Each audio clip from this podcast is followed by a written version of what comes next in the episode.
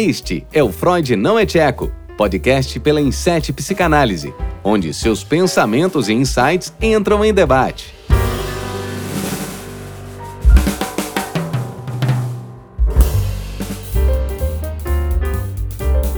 Fala, seres pensantes, tudo tranquilo? Aqui é a Tabata Maranhão, sua anfitriã no episódio de hoje do Freud Não é Tcheco, podcast pela Inset Psicanálise. Esse é o nosso espaço para discutirmos sobre alguns temas da psicanálise correlacionados ao cotidiano. A cada episódio é um novo tema, um novo pensamento e um novo conflito para vocês aí. A gente está um pouco afastado, né?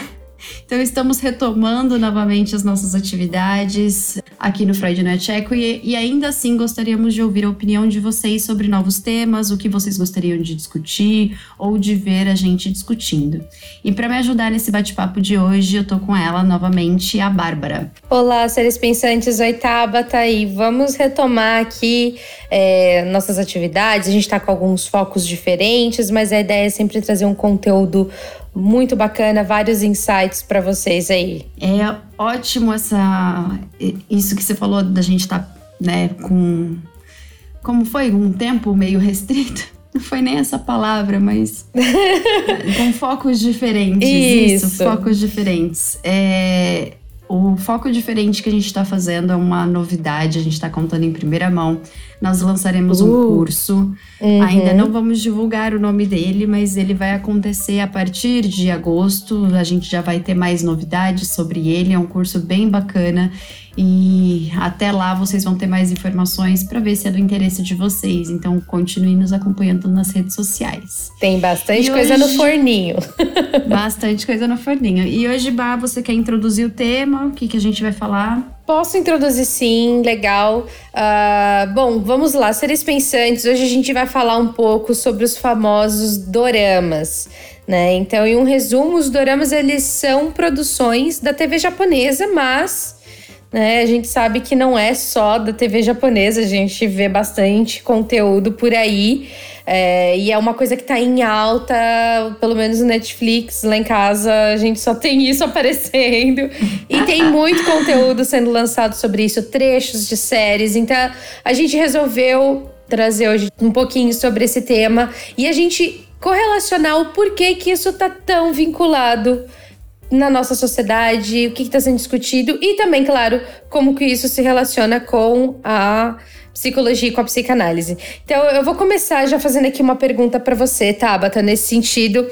É, já dei uma pincelada, mas o que são doramas e quais são os tipos de doramas? Acho que essa é uma pergunta para a gente iniciar aqui legal. Os doramas é, como você deu a introduzida ali, da, de ser uma produção japonesa, uma curiosidade. Dorama é a forma em japonês, é como se fala em japonês a, a palavra drama. Então, drama a gente já sabe que é tudo aquilo que mexe muito com as nossas emoções. E como no japonês não tem a, o som da letra R, né? O dra, o dre, não, não tem isso, eles colocam As o duas na frente. consoantes, né? Exato, então fica dorama. Quando a gente vai falar do, de doramas ou dramas coreanos, é K-drama. Mas, popularmente, tudo que é da produção asiática, a gente começou a associar com os doramas. Então, fica mais fácil da gente falar, até porque as pronúncias da palavra drama em outras línguas é muito difícil. Vamos ficar com drama que é mais fácil. verdade, verdade. A ideia não é a gente generalizar, é apenas dizer que existem. Existem Exato. da TV tailandesa, da chinesa, da coreana, da japonesa. Tem de todos os países ali. É, não, não são doramas, mas já vi até que tem série dramática turca, assim. Então, Sim, assim... eu assisti uma série turca muito boa, se chama Hakan. É, é, muito, é muito legal ouvir outras línguas. Depois você assiste, vai, vale a pena. Vou, vou é procurar é depois também, ó. A gente já tá dando uma pincelada aqui para um outro episódio, mas. Exato. Esse, esse do Hakan não tem nada a ver com a, com a psicologia. A gente acabou escolhendo o, tema dos doramas para poder correlacionar com, com a Inset, né? Com o que a gente pensa, enfim. Uhum. E você perguntou quais são os tipos de doramas. É, tem os doramas de cada país, né? Chinês, tailandês, é, japonês e da própria Coreia do Sul. Ultimamente, o que mais tem se bombado por conta da própria popularização da Coreia, né, do movimento que eles vêm fazendo uhum. de 2010 para cá, popularizou-se muito a produção da Coreia e realmente é uma produção incrível, assim, é muito diferente de uma produção americana ou é. inglesa, é uma Sim. coisa muito diferente. É, a, a título de opinião pessoal, assim, inicialmente, parece muito brega.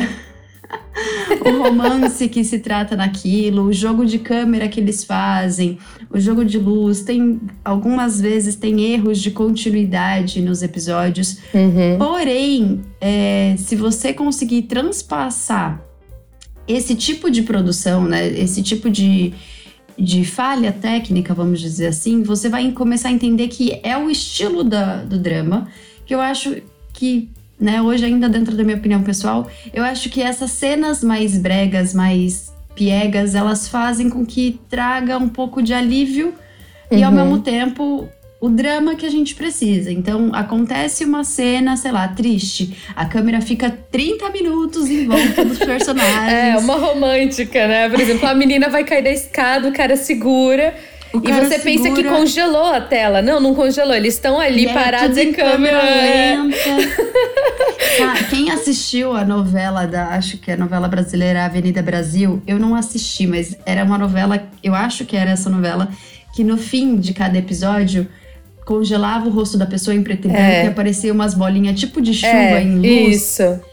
Então, se vocês achavam isso impactante, é isso em todos os doramas coreanos. Toda vez tem essa cena estática é. e, e, isso que chama bastante atenção. E Eles têm os closes dos... também, né? Que é uma técnica deles, aqueles closes rápidos. Sim, que aproxima. É. Uhum. É, quem assiste anime também vai ter uma facilidade de conseguir enxergar o dorama, porque eles, têm, eles também são muito expressivos, né? No anime, por ser um desenho, eles costumam trabalhar muito a, a expressão do né? desenho. Né?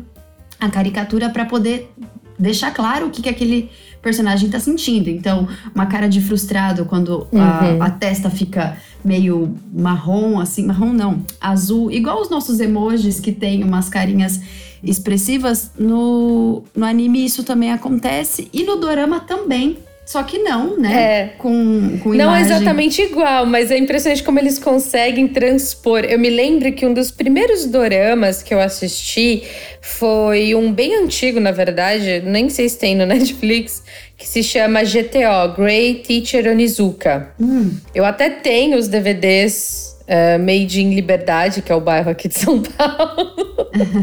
Japão Liberdade, deixa eu trocar, colocar o nome certo, né? Japão Liberdade. Mas, uh, e eu lembro que eu tinha lido o GTO. E aí, quando eu encontrei a versão é, do, do dorama deles, porque é japonesa, eu lembro que eu vi, eu falei, gente, eles fazem o rosto igualzinho, igualzinho, numa versão real, mas eles fazem. E eu me diverti muito com. É, eu me diverti muito com isso, achei sensacional, sensacional. Da, mas acho que essa coisa da expressão que eles trazem é muito interessante. É, é uma liberdade de expressão que vale a pena da gente olhar e a gente se identifica. Esse brega que a gente fala, não que é mal feito, não entendam isso, não é mal feito, é muito bem feito, na verdade, mas é um tipo de expressão que talvez a gente não faria no nosso dia a dia, que é o que acontece nas produções hollywoodianas, né? Eles não Sim. mostram aquilo tão explicitamente. É sempre mais um, um drama Uma coisa mais face, velada, assim. Né? É, você fica com aquela cara nítida ali, aquela uhum. música que dramatiza. Do deles, não, eles fazem a expressão, às vezes eles viram assim pro lado, faz a expressão e volta. Aí você fala, meu, se eu tivesse uma conversa normal e a pessoa fizesse isso, eu ia achar que ela era louca. Exato. É, essas, esses momentos assim que eles fazem, eu acho isso muito legal. Só que aí puxando um gancho do que você disse, Tabata, e, e trazendo aqui um, um, questionamento, uma ponderação pra gente debater, uhum. legal que, assim, os doramas, eles são dramas, eles vão falar de coisas que são intensas emocionalmente. Então, isso tem relação total com a saúde mental, uhum. né? E aí a gente tem uma relação gigantesca de séries e de situações que são retratadas do aspecto emocional. Bem interessante isso. É, já vi depressão, vimos ansiedade, a gente vê várias outras coisas. O que, que você uh, pondera sobre isso também? Cara, foi, foi o que me fez querer assistir dorama, né? Na verdade, você falou do seu primeiro dorama, eu queria trazer o meu primeiro dorama E ele, ele foi um dorama original aqui, né? A partir da nossa explicação que dorama é japonês e, eu não sei pronunciar a palavra dorama em coreano e muito menos em chinês. Vou me ater ao primeiro dorama japonês que eu assisti, que ele se tá. chama tá. Temos um Problema no Nosso Casamento. Era hum. uma. Naquela prévia que passa ali na Netflix, era uma mulher japonesa, obviamente, caindo uhum. no chão, chorando, e um casal chegando para perguntar para ela o que, que, tinha acontecido, e ela vira pro, pro casal e fala: O pênis dele não entra. Aí eu falei: O que, que é isso? Deixa eu assistir. Porque a gente sabe também que, que na Ásia, né, principalmente países mais conservadores como Japão e Coreia, eles são mais conservadores e tradicionais. Então, sexo é, acaba sendo um tabu, é, namorar, uhum. ficar. É, a, a, própria relação deles, né, entre homem e mulher é um tabu. Eles começam a namorar ou muito cedo, ou só tem um parceiro, ou não, né, com dois, três, quatro meses já se casam. Tem muito casamento arranjado ainda nessas regiões, principalmente Sim. quando são províncias ainda mais mais afastadas das cidades, é muito comum né, as famílias tradicionais programarem casamentos entre eles. E, e, eu comecei a me chocar com esse tipo de coisa, porque eu falei, como que em pleno 2021, 2020, na verdade, foi quando eu comecei a assistir, isso tá acontecendo. Só que tá acontecendo do outro lado do mundo, numa realidade completamente oposta à nossa realidade ocidental. E nesse uhum. drama, é, conta a história de uma mulher que ela vai pra faculdade, ela conhece um cara e ela começa a ter dificuldades sexuais com ele, é, não consegue transar e tudo mais. E ela descobre que ele acaba traindo ela. Ela passa por um baita processo de ressignificação do que é o sexo para ela, porque ela tem supostamente vaginismo e na série, nessa série em si não mostra um tratamento psicológico, mas mostra um drama psicológico que às vezes muitas mulheres vivem e por falta de uhum. informação uhum. elas se submetem a fazer um sexo sem querer com muita dor, que era o caso dessa dessa personagem. É, durante a série vai começando a acontecer os conflitos de uma relação real, né? Então ela começa a namorar, a família pressiona para casar, eles casam, aí começa a pressão para a mulher ser mãe, o quanto que ela não consegue ser mãe, enfim. Uhum. E ela tem um baita processo de ressignificação sobre o que é ser mãe nessa série. Ela vai até fazer um processo de um procedimento de fertilização in vitro e ela tá ali na clínica vendo todas aquelas mulheres e ela fala, ela usa aquela parábola da uva que eu não sei se eu já contei aqui, mas se eu já contei, vou contar de novo. Se eu não contei, aproveita que essa é a primeira vez. que tem a parábola lá da raposa e das uvas, que quando os macaquinhos estão na parreira de uvas, jogando uva na raposa, a raposa fica tentando pegar tanto as uvas e os macacos, não consegue, ela vai embora e ela sai falando que as uvas estavam azedas e ruins, né, e podres, e por isso que ela não conseguiu pegar, por isso que ela não quis pegar. E uhum. na parte ocidental a gente entende isso como quem desdenha quer comprar. A raposa saiu invejando as uvas, por isso que ela saiu falando mal das uvas. E dentro uhum. dessa série, ela faz essa mesma parábola e ela se compara com a raposa e as mães sendo os macaquinhos que estão pegando as uvas. E ela fala assim: a raposa não saiu da parreira porque ela não conseguiu pegar. A raposa percebeu que ela não precisava das uvas para se alimentar. E aquilo para mim foi, caraca, que elaboração, que coisa bonita. Você transformar uma parábola que ela é majoritariamente olhada como quem desdenha quer comprar, como inveja, e você transformar aquilo num, numa sublimação, uma ressignificação desse conceito, eu achei incrível. E a partir daí uhum. eu comecei a entrar no mundo dos doramas, né? E a gente trouxe alguns, né? Eu trouxe alguns pra gente falar a respeito, porque esse não falava necessariamente de saúde mental, mas os que eu fui assistindo na sequência, eu comecei a perceber que tem muito muito conteúdo de saúde mental retratado de uma forma sensível, de uma Sim. forma muito funcional, assim, não só uhum. a saúde mental como o louco ou o cara que precisa de tratamento, mas um cara que precisa de empatia, um cara que precisa Sim. de compre ser compreendido. Então, nem todos os dramas retratam um profissional de psicologia ou psiquiatria fazendo o tratamento, mas retrata uhum. como as pessoas podem entender umas às outras. Eu achei isso muito incrível. Não sei se você teve essa mesma percepção. Sim, sim. As séries, uh, tá, os doramas não necessariamente são todos focados em aspectos emocionais, mas eu gosto da forma como eles retratam o trabalho emocional. Acho que isso é, é o que você está querendo dizer, né? Isso. E eu pensando só da mesma forma e dizendo de outra forma. Faz parte. Mas. não, eu tô, tô elaborando aqui também. Mas uh, o que eu acho interessante disso é que pode ser até uma série de comédia romântica, uhum. não um dorama de comédia romântica, mas que há momentos, há essas pérolas, há essas formas de falar e trabalhar esses aspectos emocionais e que são diferentes da forma como a gente trabalha da forma, uh, na nossa, no nosso cinema, na nossa produção ocidental. Uhum. E, e, isso é uma coisa que também me prende muito.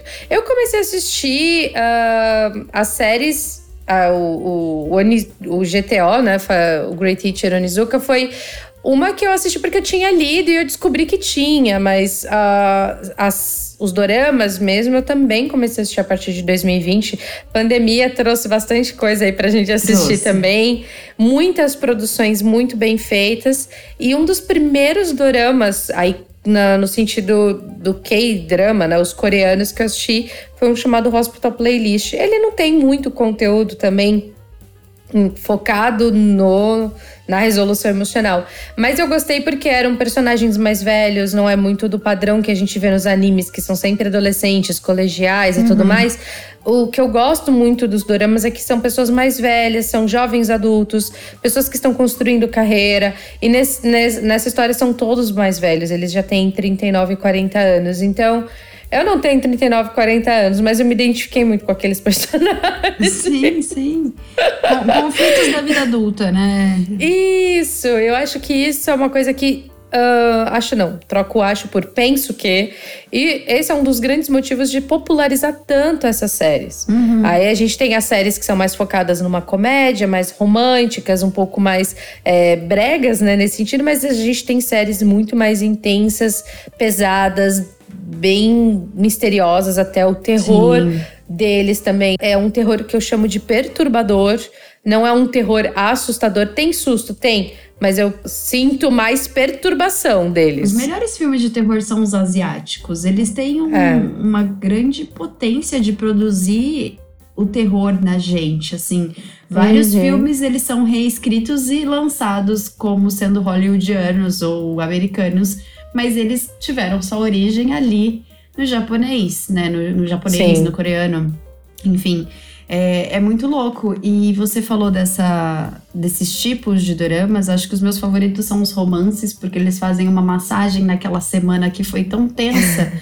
Mas ao mesmo tempo, eu gosto muito dos que têm alguma mística por trás. Porque de, apesar de, de não ser um país, de ser o, o, o Oriente é impressionante a quantidade de cristãos que existem na, na Coreia e uhum. o quanto eles retratam isso nas séries. Então, toda é. série uh, sempre tem um personagem que vai se consultar com um xamã, com uma vidente, com alguma coisa que a gente pode se assemelhar aqui com alguém que é uma cartomante, com alguém que é um pai no santo.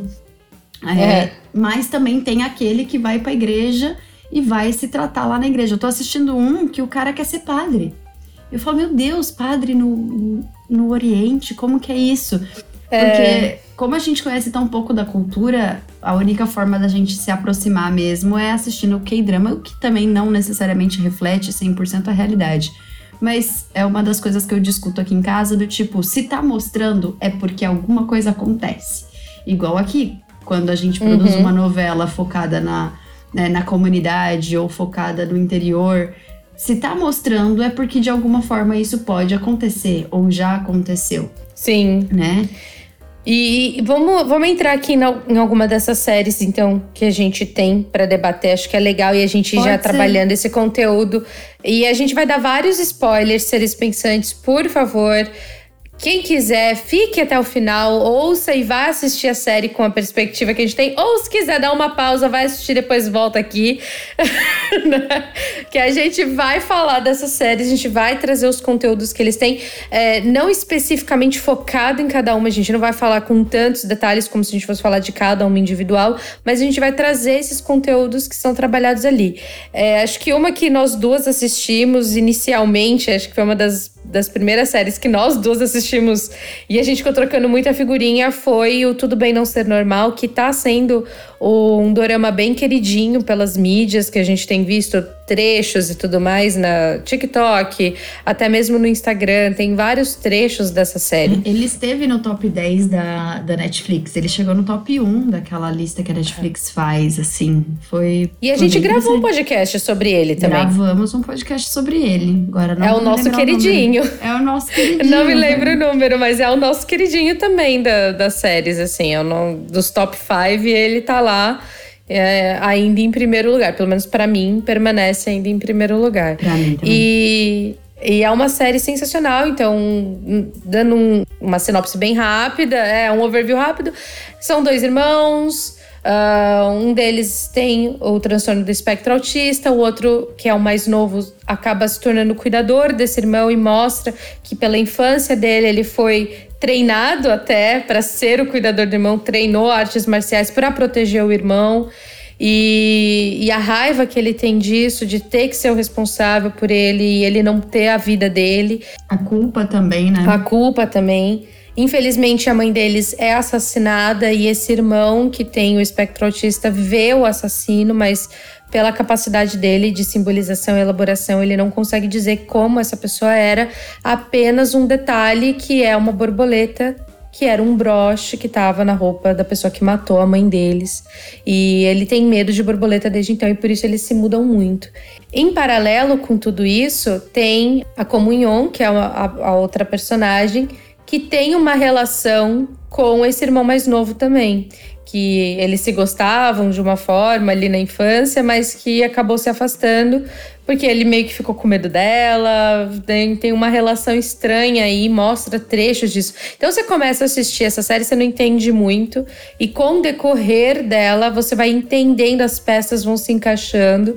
E um outro parênteses aqui sobre séries doramas, né, é que tudo acontece, né? É impressionante. Todas as coisas são possíveis.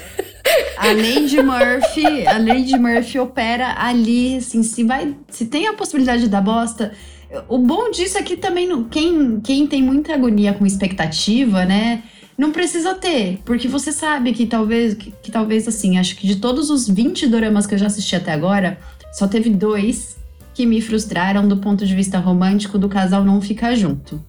Então, a gente pode dizer aí que pelo menos 90% 95% vai dar certo no final, mas vai dar muita merda. Nossa, é de tudo um pouco. Do plot, tem muito plot twist, uns plot twists assim miseráveis, né? Você fala, meu, nossa, essa pessoa era o fantasma dela, tipo, tan, tan, tan. Então, assim, e, é. vai. E essa série tem bastante disso. Tem. O tempo inteiro, chega até a dar uma raiva uma hora. Eu lembro que tem uma hora em que uh, esse. Eu esqueci o nome dele, o mais novo. Uma. Hum. O Santé? É, o Santé. O Santé e a Comunhão estão lá, e aí eles vão ficar e não fica, e vão ficar e não fica, vão ficar e não fica. E eu fico, mano, uma hora é ela que não quer, uma hora é ele que não quer. Ai, que ódio, dá um, dá um negócio, é, é, esse não desenrolar. Mas para mim, uma das cenas mais marcantes é um pouco mais pro final, em que ele tá afim dela, ele quer ficar com ela. Mas ele descobre, vou, vou, dar o maior spoiler da vida aqui, seres pensantes, que foi a mãe dela que assassinou a mãe deles. Uhum. E ela descobre isso primeiro e ela conta isso para ele com muita culpa, muito remorso, muita dor. Porque ela vê que isso pode estragar e atrapalhar o relacionamento dos dois, que finalmente estava andando.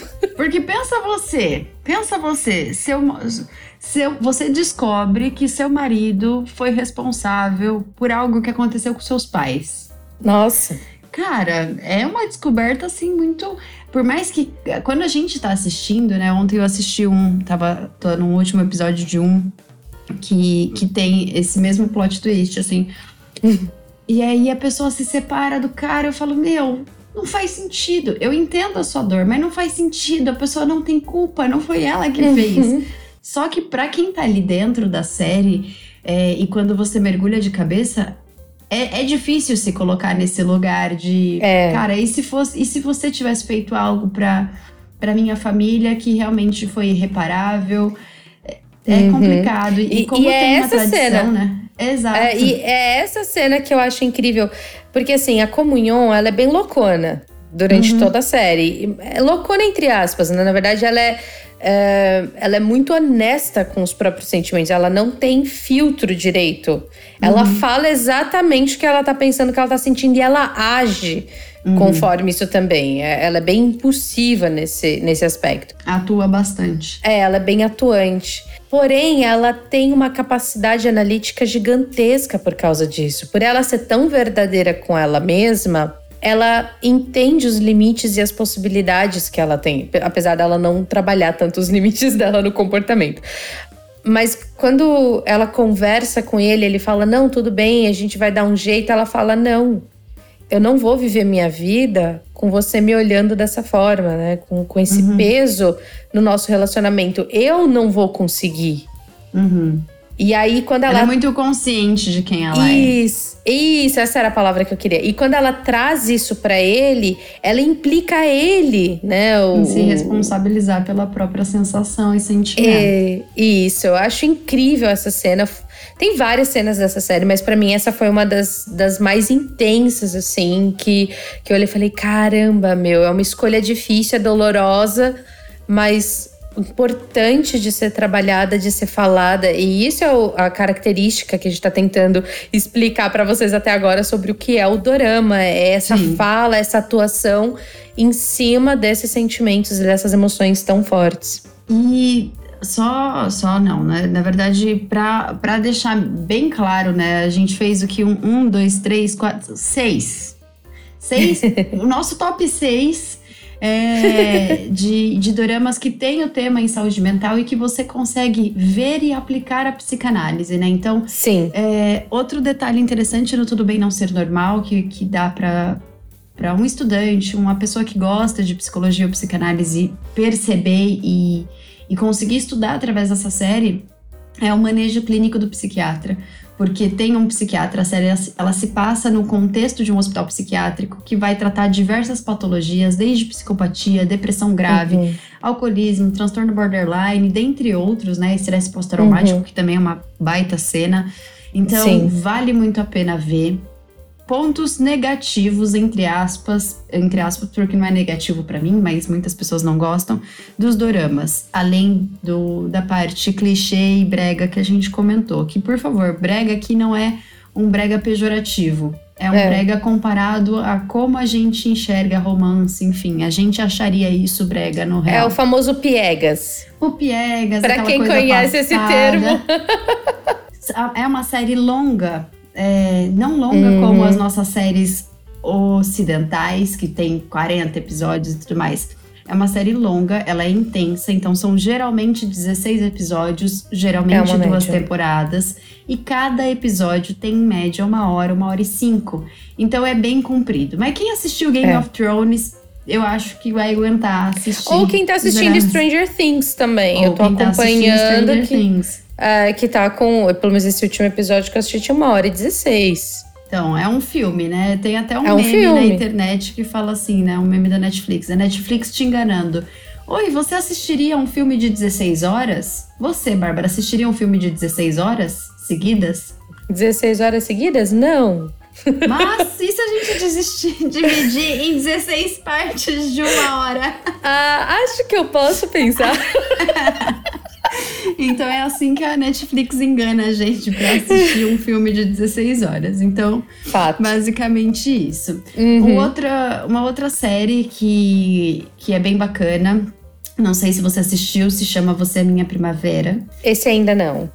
É muito linda. Também ela é com casais mais maduros, assim, tem mostra bastante relação com trauma. Ela é muito mais focada num romance Uhum. do que numa comédia. O Tudo Bem Não Ser Normal tem bastante pontos de comédia. Esse do Você é Minha Primavera tem também, mas não, não é o foco. Uhum. E o foco vai falar muito de uma relação terapêutica entre um profissional e seu paciente. Então você Hum. consegue ver transferência amorosa. Legal. Você consegue ver ele atendendo, então mostra ele atendendo vários pacientes, pessoas, né? Também tem um crime por trás, então tem um assassinato, uma coisa, uma coisa de suspense que dá pra para abordar. Uhum. E, e é muito legal. O personagem principal, que é o psiquiatra, ele tem uma dificuldade de, se, de estabelecer vínculo com, a- com as pessoas, porque com todo mundo que ele conversa, ele tá analisando a personalidade dela. Então, sabe aquilo que a gente ouve nas nossas rodas de conversa Sim. do tipo, ah, você tá me analisando? Ai, não, não fala isso Às que tem uma psicóloga aqui. Exato, ele sofre isso, mas ele faz. Então, a cada momento em que ele tá conversando com alguém, ele fala: Você tá fazendo isso por causa disso. Você tá. E aí ele vai destruindo as relações, porque ele acaba fazendo um papel que ele não deveria. Que é analisar durante a, durante a amizade. Mas né? eu vou levantar uma bandeira aqui em relação a isso, uma bandeira de questionamento e ponderação e acho que até esclarecimento também aqui com todos os seres pensantes. Ai, Bárbara, você é uma psicóloga, você tá com seus amigos, você tá analisando? Sim e não. Tem coisa, gente, eu vou ser muito sincera, eu já falei isso já, meus, meus familiares, sabe, meus amigos que não são psicólogos, que eu tenho um monte de amigo psicólogo, né? Os que não são psicólogos sabem.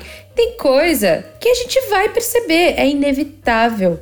Nosso trabalho é o quê? É ouvir você falar, analisar a tua fala, teu conteúdo com base no teu contexto. Se eu te conheço profundamente, eu vou saber te analisar mais rápido até. Uhum. Então, assim, tem O coisas que ponto- são inevitáveis. É, exatamente. O ponto é: eu escolho não fazer isso, eu escolho não trazer esse envolvimento, eu escolho não ter a intervenção. Por quê? Porque não cabe a mim. Eu não vou ser a analista que vai cuidar desse conteúdo com você. Também porque sou impactada pessoalmente. Por exemplo, vou dar um exemplo aqui, se eles pensam isso bem direto. Tem horas que eu e meu marido, a gente tá em casa, ele fala alguma coisa, eu dou uma cacetada, às vezes de volta, sem querer. Já aconteceu sem Uhum. querer. Porque é tão automático pra mim pensar e trabalhar analiticamente. E as- livremente. Isso. Então já aconteceu, da gente tá ali conversando e tal. E aí eu- ele me fala uma coisa, eu respondo. E teve até recentemente um dia que ele virou pra mim e falou assim: Poxa, fica do meu lado pelo menos uma vez. Eu falei, mas eu tô do seu lado. Depois do esculacho, eu tô aqui. eu tô aqui. Não, não é um esculacho, é só uma, uma ponderação. É, então tem coisas que são inevitáveis, mas é uma escolha. Agora, se você percebe que você tem um amigo que seja psicólogo ah, ou psicanalista e que tá constantemente fazendo intervenções com você, aí já é uma coisa pra você realmente chamar a atenção dele e falar assim, pô, cara. Não, né? Toda vez. É, uma vez ou outra, né? Sem querer mesmo, realmente, sem querer querendo dar uma de, de chapulim, chave, sei lá. Mas acontece. Agora, acho que é importante a gente ter essa perspectiva. Nós somos analíticos das pessoas, a gente vai analisar. Mas não com profundidade, não de uma forma a trazer uma intervenção, um- uma ponderação para você. Ah, e não esperem também, se você tem um amigo muito próximo, um parente que seja, que ele faça a sua análise. Ele não pode. E não é ideal, não é saudável que ele faça isso também. Sim. É. E, e nessa série ela vai mostrar exatamente como você lidar com isso, como você conseguir separar. Então é bem bacana. Uhum.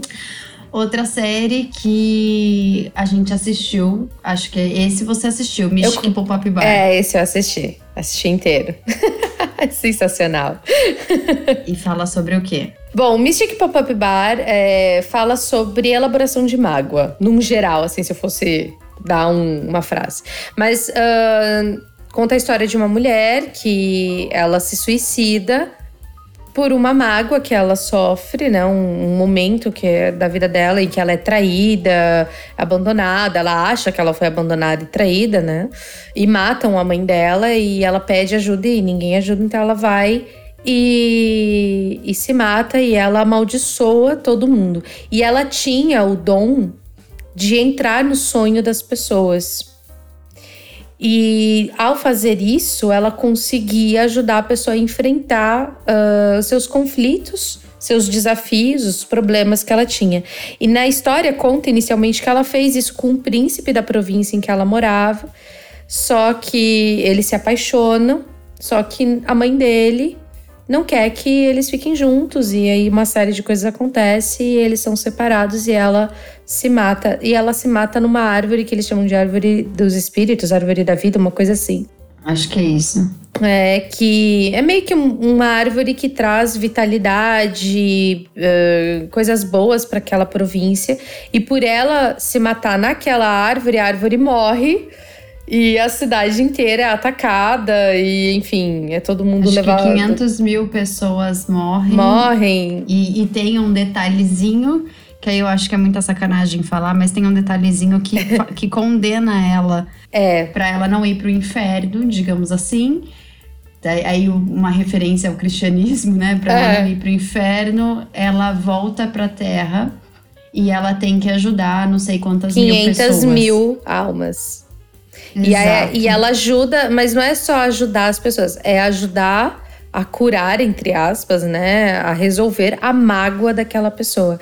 Então, assim, ela faz isso e durante a série mostra, né? Começa com faltando os últimos 10 para ela finalizar. E ela tem um mês, porque a senhora do inferno lá aparece pra ela e dá o prazo pra ela. Uhum. E ela tem um mês para fazer isso. E tem vários plot twists, obviamente, em toda essa história, com certeza, como eles gostam muito. Tipo, ai, minha nossa, tem um demônio, o demônio é o filho do fulano. Tan, tan, tan. Quando chegou nesse ponto da série, eu falei, minha nossa. Que loucura. Mas é que muito. Isso? Mas essa série é muito interessante, né? Porque ela, ela, é muito divertida. Eu acho que de todas uhum. que a gente tá falando aqui, eu acho que ela é a mais cômica. É. Ela vai falar muito sobre a relação pai, mãe e filho, né? Uma relação Sim. familiar. Ela vai Sim. falar também muito sobre romance e sobre as mágoas e como que ela faz para acessar essas mágoas. Então, ela entra através né, do pensamento da pessoa, ela dá uma bebidinha para a pessoa, a pessoa dá uma desmaiada breve ali, que a gente pode correlacionar com a hipnose ou com o próprio processo de entrar no divã e ela uhum. entra com o companheiro dela dentro do, do sonho da cabeça da pessoa e vive a cena que a pessoa viveu de trauma. Como se fosse num cinema, às como vezes, se fosse até num assiste. Cinema, e ajuda uhum. a pessoa a, a lutar Elaborar. com aquilo que está acontecendo. Então, uma das cenas que me chamou a atenção foi quando ela vai pro, pro sonho do menino e ela acaba hum. ajudando ele a bater no chefe. Eu acho que era no chefe. Enfim, ela ajuda. É uma ali. moça. É uma, é uma moça, moça que. Era uma moça que estava sendo humilhada pelo chefe no trabalho. E aí o menino entra sem querer. Isso. e ela entra para ajudar o menino e resolver isso dentro da cabeça dele. Isso não acontece na realidade. É o que traumatizou essa pessoa. E vai é. mostrando é. cada episódio é uma das pessoas que chega para ela, para ela resolver a mágoa. E, e, é muito legal até a forma como eles retratam o inconsciente, né? Então eles vão descendo uhum. numa escada em espiral, num poço, até é. chegar numa porta que tem um monte de ruína e que se algo acontecer, se eles forem muito profundo e aquilo ruir, eles não voltam para a realidade. E então, tem que então, saber qual é a senha. E tem, uns que eles têm que é saber a senha. a senha. Maior desespero. E você acha que eles vão ficar presos no inconsciente da pessoa. E isso é muito legal para fazer uma associação do quanto que a gente tem que ter uma responsabilidade quando a gente vai tocar né, na, no inconsciente de um paciente. para não ruir o que ele tem, né? E isso é bem interessante porque esse menino que a gente tá mencionando aqui é um personagem que, diferente dela, que só entra nos sonhos e ela tem que fazer a pessoa beber e contar as coisas, só de encostar em alguém as pessoas falam para ele os ah, problemas é. e aquilo que eles pensam, sentem e, e, e falam tudo. Eu me identifiquei 100% com esse garoto. Porque sim, pessoas aleatórias na rua falam comigo. Então, foi inevitável olhar e falar assim: meu, é assim que acontece. Então, quantas vezes a gente se vê numa situação não adequada, em que o outro se expõe e a, e a gente tá com aquele conteúdo e tem que lidar com aquilo. Então, é muito interessante como essa série, de uma forma muito velada, trabalha com esse aspecto também do, do cuidar do outro, de saber lidar com esses conteúdos que aparecem, uh, por limites também. Tem horas que não é o momento. No caso, Sim. ele tem medo porque ele sempre é atacado por causa disso. Ele é um alvo das uhum. pessoas. Então, assim, são coisas interessantes de se observar nessa série. Eu gostei muito do cômico dela, me, me, me prendeu, porque é uma série longa também. Uhum. Mas eu achei incrível todo esse trabalho. Em paralelo aqui, tem um mangá que tem uma ideia muito similar a essa. Eu hum. acho, acho que se chama QQ Sweeper. Eu teria que procurar qualquer coisa, se eles pensantes me cobrem, que eu mando é, eu o cobro. nome para vocês. Cobra. Cobra que eu vou procurar. E que. Uh, também é a história de um rapaz, mas são adolescentes, né? Que os mangás os animes são num foco de idade diferente. Mas uh, eles entram nos sonhos das pessoas e eles limpam, literalmente. Por isso que é sweeper em inglês é como se fosse uma vassoura, né? Um, uhum. O cara que varre. É o. o como é que a gente chama? É o. Ah, esqueci. O tio do colégio que limpa. Zelador? Tipo zelador. é, só que não é zelador. Ah, enfim. Tá. Agora eu não vou lembrar o nome, vamos seguir adiante. E eles até usam umas vassourinhas mesmo. E eles tiram, eles chamam de demônios ou criaturas, monstros, que vivem na, dentro da mente das pessoas e que consome elas. Uhum. Então eles entram no, através dos sonhos, entram na mente da pessoa e tiram esses monstros de lá. Então é, é, muito interessante. Eles têm esse jogo do entrar, a imagem do inconsciente, dos traumas, esses monstros que simbolicamente são uh, as culpas, os sentimentos intensos que nós temos e que nos consome de alguma forma. É, é muito legal essa, esse, esse paralelo, esse trabalho que eles têm. É, é uhum, bacana. O, outra, outro ponto para a gente finalizar o Mystic Pop-Up Bar é por que, que, ele tem esse nome, né? Ele é um bar itinerante, então é como se fosse um, uma barraquinha de, de bebida que tem na rua. Isso é muito popular na Coreia. É comida. E, e ele serve uhum. comida e bebida, e ele é itinerante porque ele muda de lugar de acordo com a necessidade daquele público. E, e ele tem um lado místico, né? Ele vai falar muito de, de inferno e céu, de culpa, de pecado, mas apesar desse lado místico se você conseguir assistir olhando né, do ponto de vista psicológico, você vai conseguir tirar vários insights disso. E até uhum. a própria mística em si, você entender como que eles veem o, o plano espiritual. Ah, como eles é. encaram a religião. É uma coisa muito interessante. O dia da gincana no mundo espiritual foi sensacional, né? Foi também. Muito bom. Gente, então, assista, é muito bom. detalhes para vocês assistirem. É, um outro dorama que eu acho que vale a pena mencionar se chama Loucos Um Pelo Outro. Ele também é recente na Netflix. Hum. Todos esses aqui estão na Netflix, tá, pessoal? Então acho que vocês vão encontrar com facilidade. Loucos Um Pelo Outro, ele vai falar também é um romance policial, aconteceu alguma coisa com traficante, coisas do tipo. Mas os personagens principais, eles têm. Uma tem transtorno obsessivo compulsivo, ela é uma pessoa obsessiva compulsiva por limpeza extremamente neurótica de alguém tá seguindo ela, medo de, de homem e tudo mais, porque ela passou por um processo extremamente traumático, então ela foi agredida. Esse daqui a gente pode até dizer que daria um pouco de gatilho se não fosse cômico. Então, é. todos esses a gente tá falando que tem vários aspectos intensos, mas é, a Coreia ela tem conseguido misturar o, o cômico com o trágico de uma forma tão sutil que eu acho é. que as pessoas conseguem assistir sem ter né, gatilhos muito, muito fortes. Então ela uhum. desenvolve aí um, um, transtorno, explica por que, que ela é esquizotípica, por que, que ela se veste daquele jeito, uhum. enfim, porque ela era extremamente linda, extremamente sensualizada.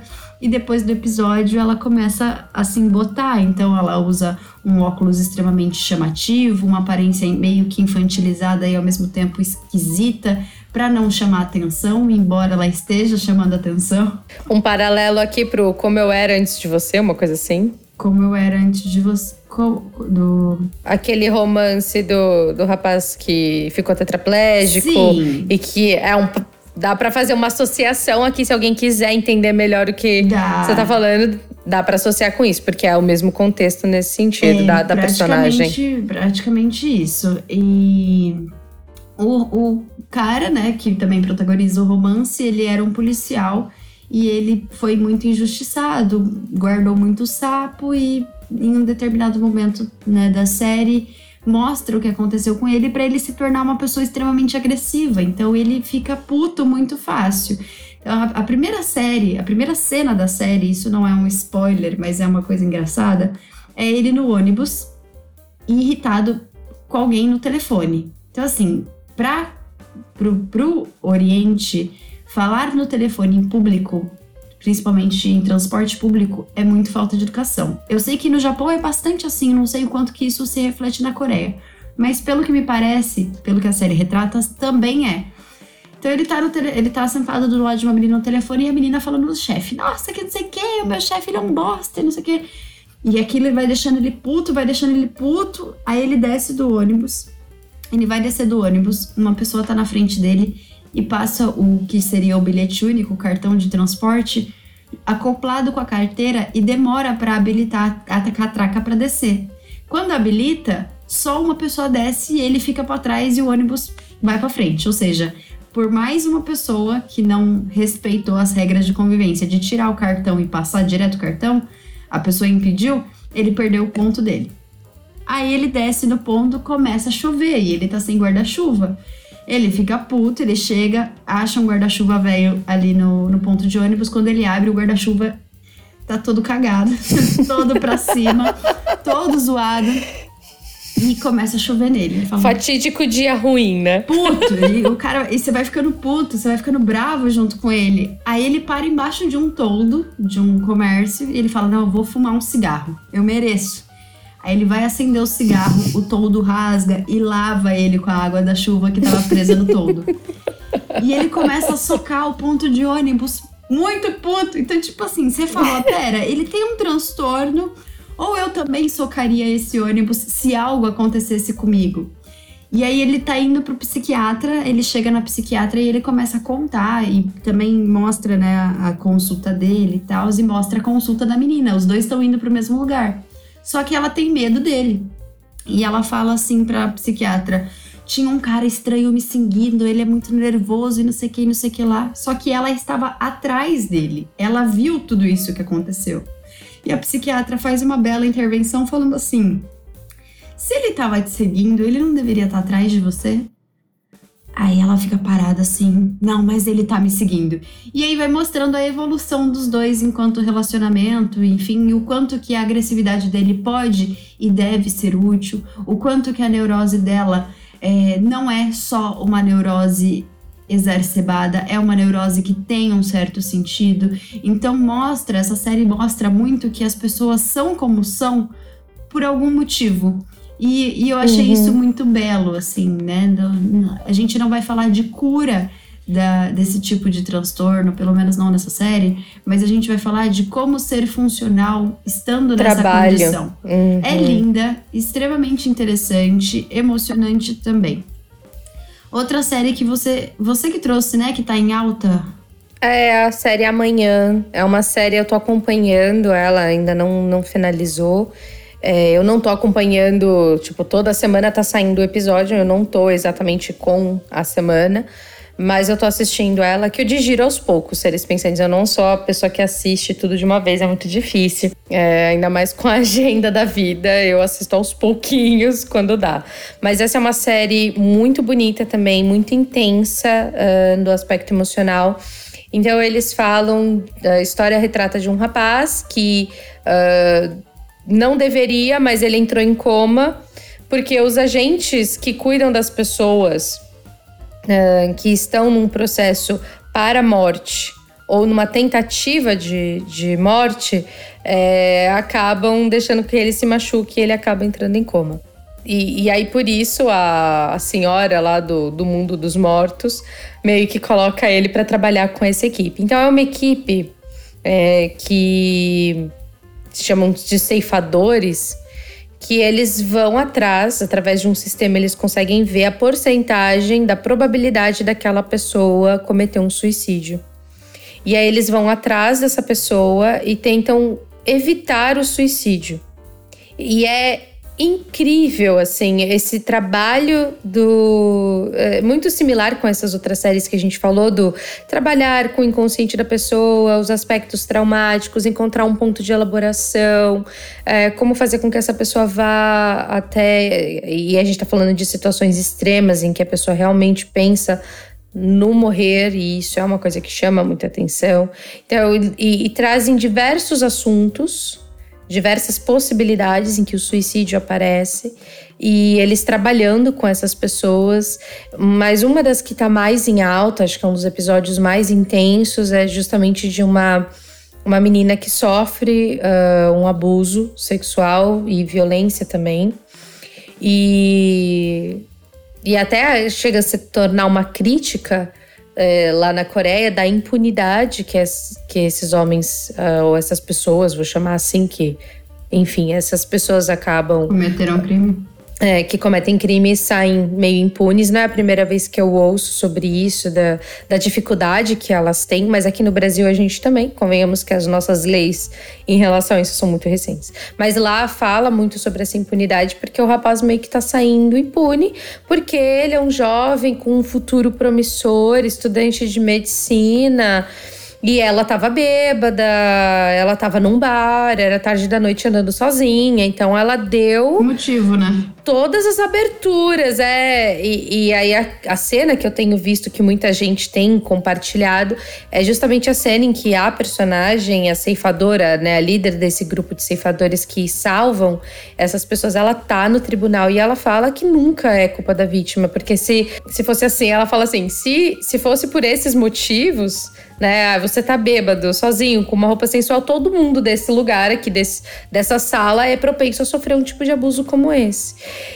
E, e, é incrível esse discurso dela. E eles mostram também a perversidade desse rapaz que comete isso e ele fugindo da, da responsabilidade do que ele fez. E ele não querendo assumir também, ele não entende a responsabilidade, o peso do que ele uh, comete. E, e é, é, então essa série ela trabalha com assuntos bem pesados, é, mas é incrível de assistir.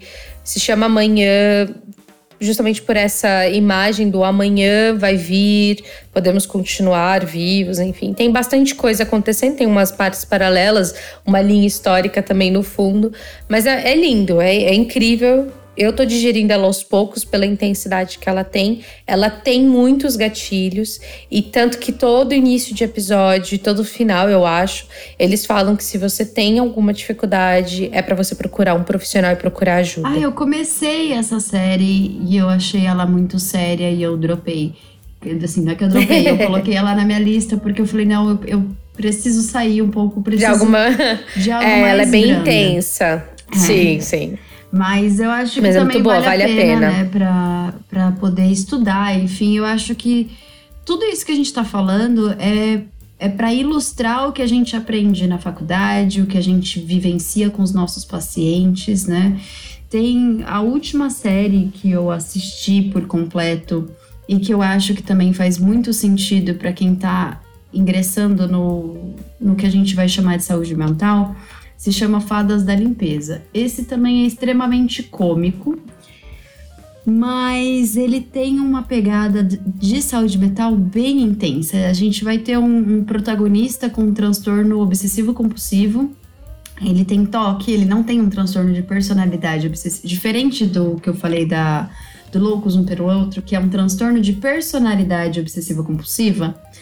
Nesse do Fadas da Limpeza é o toque, o famoso toque. Ele é, ele tem toque por limpeza. Aonde ele chega, ele vai no bar, ele leva o kit dele, ele limpa a mesa, ele esteriliza é especificamente a mesa. para a limpeza, é né? Não é especificamente para a limpeza. Ele não toca em ninguém, ele não faz absolutamente nada, ele se lava diversas vezes, ele tem várias roupas, ele não repete roupa. É extremamente extremamente doentio o que ele faz. E, uhum. e ele é dono de uma empresa de limpeza.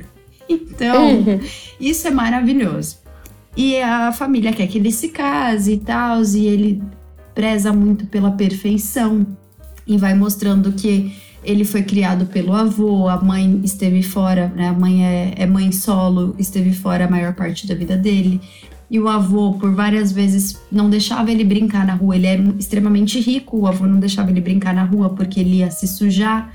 E se sujar, é, brincar e, e, sujeira. Igual se sujar. Uhum. Prazer é sujar. Então, quando ele cresce e ele vai se relacionar, ele não consegue. Porque uhum. como que eu vou beijar na boca sendo que prazer é sujeira? E uhum. para além disso, o avô falava, né, se limpa, que se você se você não tiver limpo, a sua mãe não volta. E a mãe dele não volta por, por todos os anos da infância dele, a mãe dele nunca voltou. Nossa, e por conta desse excesso de cobrança do avô por uma, por uma perfeição, porque ele não podia dar trabalho, por vários motivos, ele, ele desenvolve esse, esse transtorno. Então, ele começa a a ter dificuldade de se relacionar, a ter dificuldade de contato com a própria mãe, a ser muito crítico com as, consigo e com os outros, até que chega uma bela donzela que ela é extremamente porca, tadinha. Não é que ela é porca. Ela é muito desencanada. Ela não é tão limpa quanto ele. Não, ela, ela beira, ela beira o que a gente vai chamar de depressão, sabe? Descuido. Descuido, uhum. ela é uhum. extremamente descuidada. É, então aqui não tô querendo chamar de porca, mas do, do ponto de vista pra, dele, ela é absurdamente porca. Ela perdeu a mãe, então ela não. Ela perdeu a feminilidade, ela não quer mais se cuidar, mas tá vivendo para ajudar os pais e tudo mais, para ajudar o pai. E, e ela é extremamente sem vaidade. E, e ela arrota, ela mastiga de boca aberta, ela deixa a comida vazar pro canto da boca e ele acha isso muito absurdo, assim, é muito esquisito. e as coisas vão acontecendo e aos poucos ele vai permitindo que ela esteja com ele, mas ainda assim o transtorno dele para as outras pessoas é muito intenso. Até que ele vai buscar tratamento, ele vai se cuidar e tal. Então, é uma série que também vai retratar para quem quer saber como funciona o toque, né? Porque às vezes numa conversa de amigo fala: "Ah, eu tenho toque, porque eu não consigo deixar a louça suja, porque eu não consigo tal coisa". Não, meu amor, uhum. você não sabe o que é toque, você precisa ver o que é toque. Você é metódica, você é, é diferente. você talvez é, é aciado demais, talvez um pouco neurótico, né, além do que seria necessário, mas não é algo que prejudica a sua vida. Esse esse dorama ele convida você a entender o quanto que um transtorno não resolvido pode de fato afetar a tua vida e convivência, né, consigo e com os outros, uhum. porque esse cara, ele chega ao ponto de machucar a própria mão, de tanto que ele se lava na água quente ainda para esterilizar os micróbios e coisas do tipo. Então é uma coisa extremamente doentia mas também com, tratado com uma leveza, com bastante humor, com bastante cuidado, né? E eu acho que essas são as produções que a gente tem para recomendar para quem quer começar a entender um pouco né, do porquê que tá tão hypado, do porquê que tá tão famoso os doramas. Eu acho que esses são seis doramas que eu recomendo que assim, você vai assistir, você pode não gostar do estilo de cinema, mas não tem o que criticar do conteúdo né? A gente pode uhum. criticar bastante sobre o estilo de cinema, mas o conteúdo, a atuação, a forma como eles retratam, o cuidado que eles têm, não tem o que criticar. Então eu acho que uhum. é basicamente tudo isso que a gente falou. É, são séries realmente muito boas. Uh, tem várias outras aqui que a gente poderia recomendar, mas pensando nesses aspectos de uh, saúde mental, com esse foco um pouco mais intenso do que outras, a gente quis trazer essa lista para vocês. Uh, vão assistir, não precisa assistir tudo de uma vez, ou se você é um maratonista, assista tudo de uma vez então. Se você é que nem eu, que assiste aos pouquinhos, um episódio aqui, um episódio acolá, vamos nessa de um episódio aqui, um episódio acolá.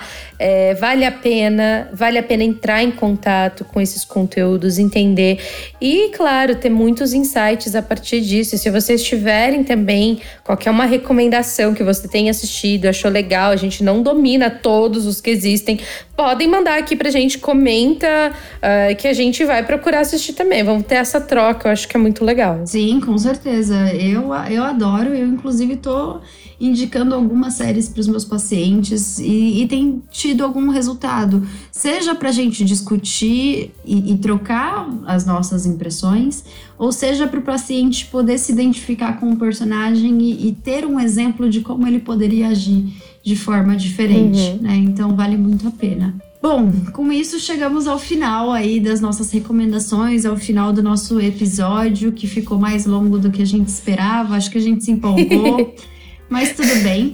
É, você tem alguma coisa para falar, Bárbara? Algum último comentário final? Não, só, só diria isso que eu já disse, né? Vão assistir, vamos trocar essas figurinhas, vamos trabalhar esses aspectos que aparecem. Se você se identifica com algum conteúdo que para você é realmente algo conflitante, difícil, intenso demais, que você não está conseguindo trabalhar sozinho, Fala aqui com a gente, vamos procurar uma análise, é legal.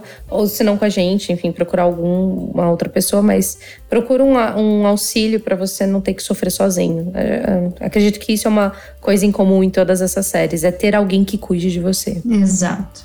E estamos aqui para fazer esse papel, seja cuidando com seus analistas, ou seja, simplesmente orientando para o melhor lugar para que você consiga uhum. ter esse acolhimento. Então, faço das Sim. suas palavras a minha. Procurem ajuda se precisarem. Assistam os doramas, eles vão com certeza ajudar vocês a enfrentar e a lidar com, os problemas do dia a dia, que são mais fáceis de resolver, que não são tão inconscientes. E se precisar de alguma coisa, estamos por aqui. Obrigada, Bárbara, por essa disponibilidade. Obrigada por estar comigo discutindo esses temas. Foi muito gostoso. Vamos preparar Eu que agradeço. outros.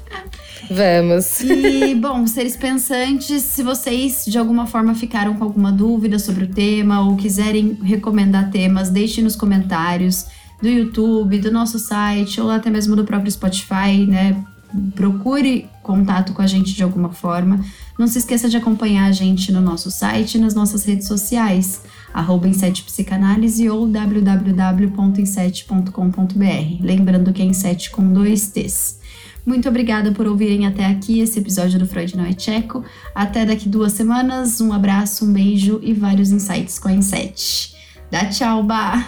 Tchau! Tchau!